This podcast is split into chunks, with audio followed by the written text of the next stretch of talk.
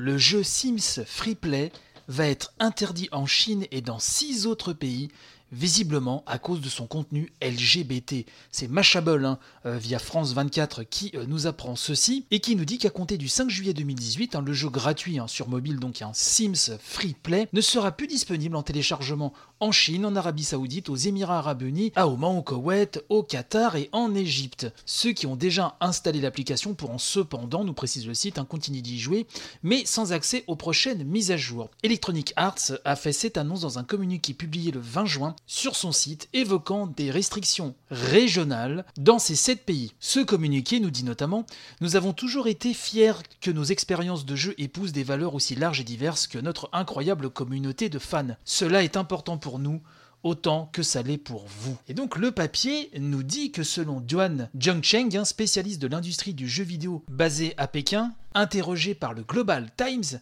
euh, cette annonce laisse peu de place au doute selon lui il dit, hein, je cite, lorsqu'on voit que les six autres pays, en plus de la Chine, hein, cités dans le communiqué, sont des pays où une grande majorité de gens considèrent les gays et les lesbiennes comme des criminels, le contenu LGBT du jeu pourrait bien être la raison de ce retrait. Petite parenthèse, hein, il n'y a pas que ce monsieur qui fait euh, cette constatation. Visiblement, c'est un grand nombre d'observateurs et de joueurs, de facto, pensent que euh, ceci est la raison principale de cette future interdiction. L'article nous dit que le jeu Sims Freeplay est sorti à la fin de l'année 2011. Il est donc régulièrement mis à jour, propose de faire évoluer ses personnages à travers différentes étapes de la vie, parmi lesquelles le mariage ou plus récemment même la grossesse. Et donc il est possible accessible de faire s'unir deux Sims du même sexe. L'article nous rappelle que c'est loin d'être inédit hein, pour les Sims. Hein. En 2016, le site britannique Pink News avançait que les Sims étaient le jeu le plus LGBT-friendly de tous les temps, évoquant les paramètres de configuration des Sims 4